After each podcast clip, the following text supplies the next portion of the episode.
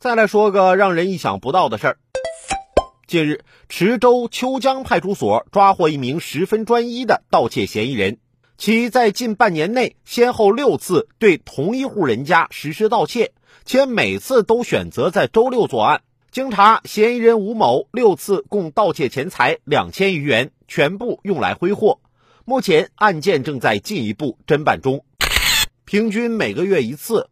不断的同一时间、同一地点重复同一个动作，偷了六次，也总共就偷了两千多块钱。你是觉得这么坚持不懈的偷下去，总有一天能掏上个大的？问题是你不想想，你这基本月月来偷，人家就一点察觉不了吗？不会报警吗？有这持之以恒的劲儿，干什么不行啊？非得去做人人喊打的小偷？小偷啊，真的是比较可恨。前段时间我媳妇手机被偷了，这几天啊就一直比较郁闷。昨天她突然跟我说：“亲爱的，咱俩去商场抓小偷吧。”我看着她那坚定的眼神，我就想，这别管能不能抓着小偷，就当陪我媳妇了，让她开心点也好啊。来到商场之后，我媳妇直奔服装店就去了，闹半天抓小偷是个幌子。